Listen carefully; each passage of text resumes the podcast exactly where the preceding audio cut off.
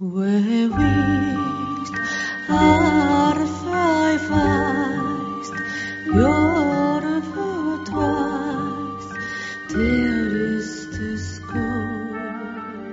ぼ日刊階段山猫便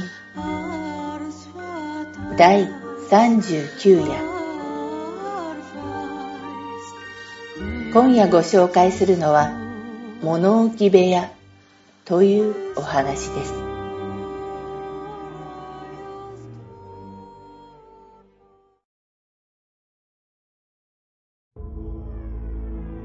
私がまだ幼かった頃の話。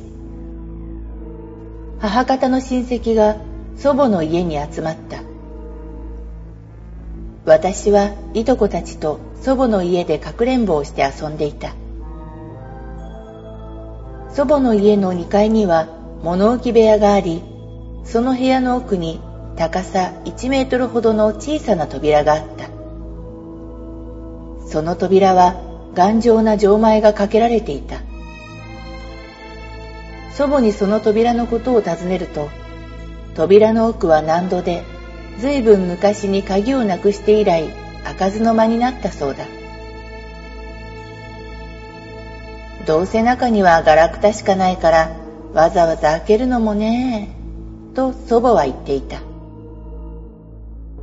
昼間でも薄暗い物置部屋は隠れ場所の宝庫で私はその扉の手前に置いてある古びたソファーの後ろへ身を隠していた。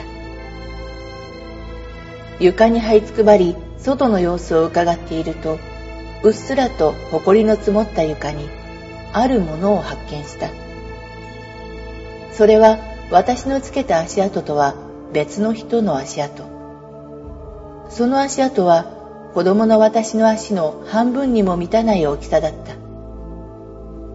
小さな足跡は物置部屋の外へ向かっていた。その足跡の出所をたどると鍵のかかった例の小さな扉からだった。この家には座敷わらしがいる。そう思った私は一目散に一階へ降りみんなにそのことを伝えようとした。ドタドタと階段を降りてきた私を皆が制した。母の妹の赤ちゃん私のいとこが今寝ついたばかりだから静かにしなさいと。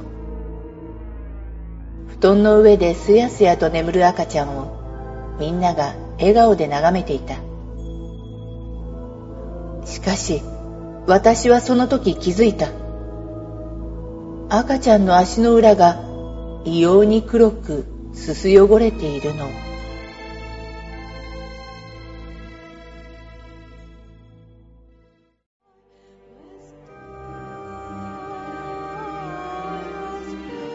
今夜のお話いかがだったでしょうか？ほぼ日刊階段山猫便ではポッドキャストにてミニ怪談朗読をほぼ毎日深夜0時に配信してまいります。それでは皆様おやすみなさい。良い夢を。